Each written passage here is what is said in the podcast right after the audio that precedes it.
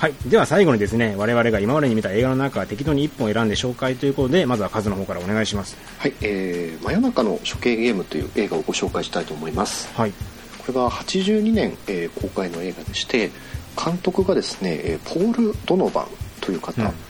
でこの方は他に映画はそんなに撮ってなくて、うん。うんとドラマのプロデュースとか監督を主にカナダでやってる方みたいなんですけども、うんうん。はい、でこの映画ですね、えっと、僕要塞警察の DVD を買った時にセットで入ってたやつでそれで見たんですけども、でまあそれまで全然知らなかったんですけど、うん。めちゃくちゃ面白い映画でした。うーん。で昔この映画の日本であのテレビで放映したみたいなんですけども、うん。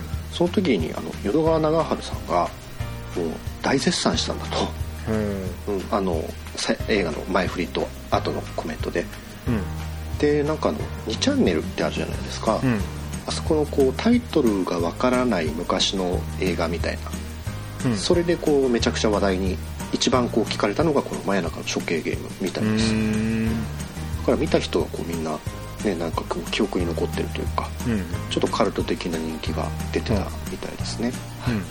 で話としては、えっとカナダが舞台で、うん。えっとまあ、警察がこうストライキを起こして、うん。まあ放置帯になっちゃうんですよね、うん。うん。でその日にですね、えっとゲイバーがあってうん。そこにこう悪い男たちがですねこう入ってってうん。あの、まあ、結果的にそのゲイの人たちを殺しちゃうんですよ、でその一人生き残った男の人が、まあ、逃げて、うん。うん、とああるアパートに逃げ込むんですけどうん。でそのアパートの人たちが助けてくれてうん。でそのボートとアパートの人たちの、えー攻防戦というか、まあ、あの要塞警察にまさにちょっと近い感じうんなんですけど、ただ僕はね、えっと、要塞警察よりもちょっと前から処刑ゲームの方が好きになっちゃってやっおうぱね設定がこれ面白いんですよね。でまずそのまあまあそのゲイの人がっていうのもあるんですけどうん。そのアパートにいる側の人たちがうん。盲目の男の子だったりとかあとはまあ弱視の、まあ、子だったりとかして、明らかに不利、うん。うん。うんで外から外にいる悪いやつっていうのはもう最新のその当時最新のなんかライフルとか、うん。赤外線スコープみたいのつけて狙ってくるっていうやつで、うん。うんあの本当大人版ホームアローンでもないんですけど、うんうん。うん。これあので上映時間もまあ93分。でものすごいこう工夫にあふれたあのサスペンス映画だと思います。うんうん。まあこれこれはこのあのこの映画についていやこのシーンがこうでっていうのはちょっとあの僕は非常にもったいないと思うんでこれはあの、うん。93分そのまま本当に投資してもらえればあの本当に面白い映画ただただ見れると思います、うんなるほど。はい、ちなみに今なんとですねこの映画 Hulu で配信してますんで、マジで？はい。あのな見やすいっていうことで。見やすいですね。ね、しかもこんなに面白い映画ちゃんと見れますから、うん。うん、最後もねこの映画ねちょっとねうわーってなるんですよ。ほうわ怖ーっていうね、ああ楽しみですねそれは。うん、これ面白いです。うん了解です。はい。じゃあ次私ですね、はい。えー私ですね。紹介するのは「スペクトル」という映画です、これは今ネットフリックスのオリジナルの映画ですね。なのでネットフリックスで見ることができるわけなんですけども、あのーこのいい映画いいところはですね、まあ、どういうところかというと幽霊 VS 軍隊をやってると いうところなんですね。はい。なあのーとある紛争地帯でですねあの兵士が1人幽霊に殺されるっていう事件が起きるわけなんですよ。なんか透明で弾丸も当たらない敵がいてそいつが通り抜けた瞬間その兵士が死んじゃったと。それがその兵士の持っている、まあなんですかね暗視ゴーグルについてるカメラで分かったから調査しに行ってほしいって言ってしに行くわけなんですよね。うんうん。ただ本当にそんな幽霊がいて銃弾も効かないし通り過ぎるだけで殺してくるし 挙句の果てにはですね装甲車に体当たりして壊したりしてくるわけなんですよ。マジっすか？超強いってことでもううん。突入した兵士たちみんなもうねボッコボコ殺されるわけなんですね、ええ。はいで主人公はですねそんな中一人いるのが主人公はあのメカニックなんです。メカニカルメカニックかな？あうん。の機械担当の人でそのうん。幽霊が映るカメラを開発したから装甲車に装着して現場まで一緒に行ってその幽霊を撮るっていう、まあ、そういった話なんですけども、はい。主人公がですねそのカメラで撮る云々の以前の問題でもう完全に強すぎると。もう逃げようってなって逃げようとするんですけども途中で地雷踏んでしまって車が横転しちゃって逃げれなくなっちゃったと。どうするんだと。かそもそもあの幽霊一体何なんだっていうところで、まあ、映画が展開していくわけなんですが、うんうん。あのーやっぱり最初も言いましたけどこの映画のいいところは軍隊対幽霊っていうのを非常に真面目に描いているっていうところでで軍隊の装備もねあの近あの未来的近未来的な装備なんですよ。うんうん。でこのね装備がかっこいいプロテクターみたいな感じ。そうそうそうそうそう。マスクとかも一時かっこよくて銃とかも非常にかっこよくて。うんうんあこういう軍隊超強そうっていう軍隊がボコボコに殺されていくっていう。あ殺されちゃう。殺されていく。だってね渋滞当たん渋滞当たんないんだからどうやって倒せばいいんだっていうね。あ確かに。うんうん。うん、ただ、最後の最後まで逃げずに一応きちんと、ね、幽霊 VS 人間の世界を描き出して、まあ、最終的に幽霊の正体も逃げずにちゃんと分かるわけなんですね。うーん一体正正体が何だったのかっていうのが分かってで分かった途端、まあ、反撃が始まってそこからもう仕返ししてやるぞっていうところであの全部隊を投入して相手の秘密基地に突入していくっていうクライマックスになるわけなんですね、これがまたすごくてね、まあ、幽霊1体じゃないんですよ。いっぱいいるわけでそのいっぱいいる幽霊たちに対してこっちも軍隊で挑んでいくと。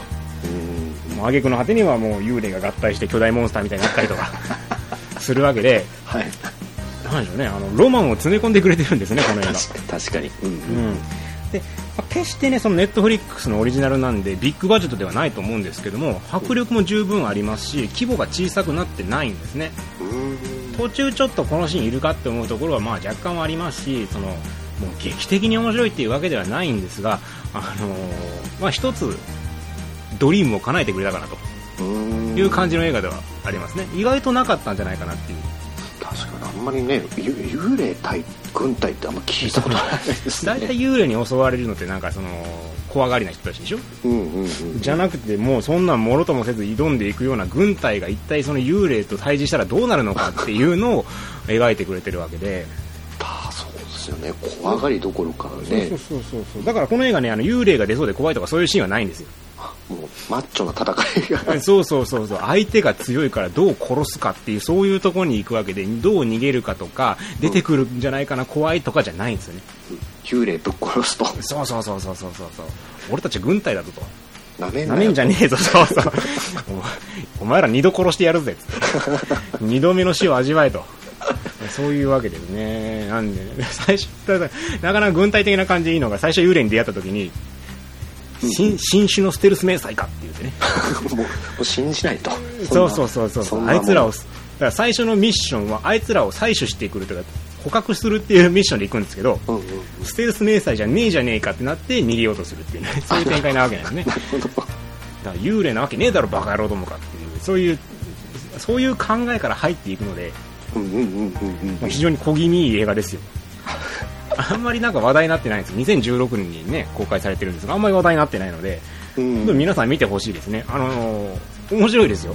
えー。うん、あのね、ひなんか気軽に見る映画にぴったり、確かにいいですね。ううん。ん、メッセージも特にないし、あの軍隊万歳になってる感じもすごく良くて、うんうんうん変にね軍隊のこのダメなところとか問題提起とかしなくて、軍隊はいい人なんだよっていうね、あなるほど。市民を守るんだよ、軍隊は。強い奴らなんだよっていうところでバシッと見せてくれる。本当に快活なね本当にパッと小気味いい映画です。あいいですね。あえこれなんかドラマかなと思ってたんで。いやいやいや。あの2時間以内。で映2時間以内以内で終わりますんで。あよかった。さらっと見れます。こんなにダラダラとね幽霊と軍隊なんかやっちゃダメ。ドラマにしちゃダメ。そんなのはダラダラ見せるもんじゃないから。確かに。ああそういうのは2時間以内でスパッと終わらせるのがベストなんです。そうですね。うん。なのであ本当にあのきちんと我々の夢を詰め込んだ作品になっているのでぜひとも皆さんこれ一度鑑賞していただければと思います。なるほど。はい。はい。というわけで、えー第57回お送りしてきましたけどもはい。今回ちょっとですねマニアックな映画ばかり紹介できたんじゃないかなっていう感じですね。そうなりましたね。そうですね。ううんうんうん。本当にあのビッグバジェットでみんなが知ってるような映画一本も今日は紹介してないんじゃないかなと。そうですね。いう感じなんで。特段うん。で1月もね。うんまあ、ちょいね、うんちょいちょい映画こう見たんですけど特に話したい映画がないなっていう。あ同じく同じく。あのネイビーシールネイビーシールズナチスの金塊を奪還せやったかな、いやーそうあれね。見たけどねそう。2人ともね見たんですよね、うん。うん。一応あのなんか楽しみな映画リストに入れてたんやけどね。うんうんうん。全然楽しくなかったっていうね。がっかりだよお前っていうね。こういうのが見たいんじゃないんやけどなーっていう。そうなんですよね。もっと殺せよっていう。うんうん。なんかそんな感じがしてねちょっと残念だったんでね。そう。じ地味な上にあまりこうねなんて言うんだろう。特にメッセージ性があっての地味とかじゃない、うん地味地味つまんない映画でしたね。ねえ本当になんか深みもなければ派手さもないっていう、そう。どこを見ればいいのかっていう。ねまあ非常に残念な映画だったね。これも紹介する気なんねえなっていうね、うん。まあ今後かな。とりあえずは。そうですね。まあ2今後ね。月以降、うん。うん。楽しい映画ができたら出てきたらいいなっていう感じですね。うん。まあ多分出てくるんでしょはいちょっと追っかけるのもなんかこれから大変になりそうなね本数やりますからね。ううん。本当に。なのでまあ我々また頑張って配信していきますのでぜひともよろしくお願いします。はいよろしくお願いします。というわけでですねあの何か感想やご意見等ございましたら映画ちわぐれアットマーク Gmail.com もしくはですね、まあ、ツイッターで映画ちわぐれで調べていただけましたら我々のアカウントありますのでそこまでダイレクトメッセージやリプライ等もしくはあとはブログもありますのでそこにコメントを残していただければ幸いでございます。はいえー何か誰かが聞いてるという証拠が我々欲しいので、えーぜひともですね、ご意見等頂戴できれば幸いです。はいはい。えーというわけで今回も長々とありがとうございました。しゅんでした。カズでしたさよなら。さよなら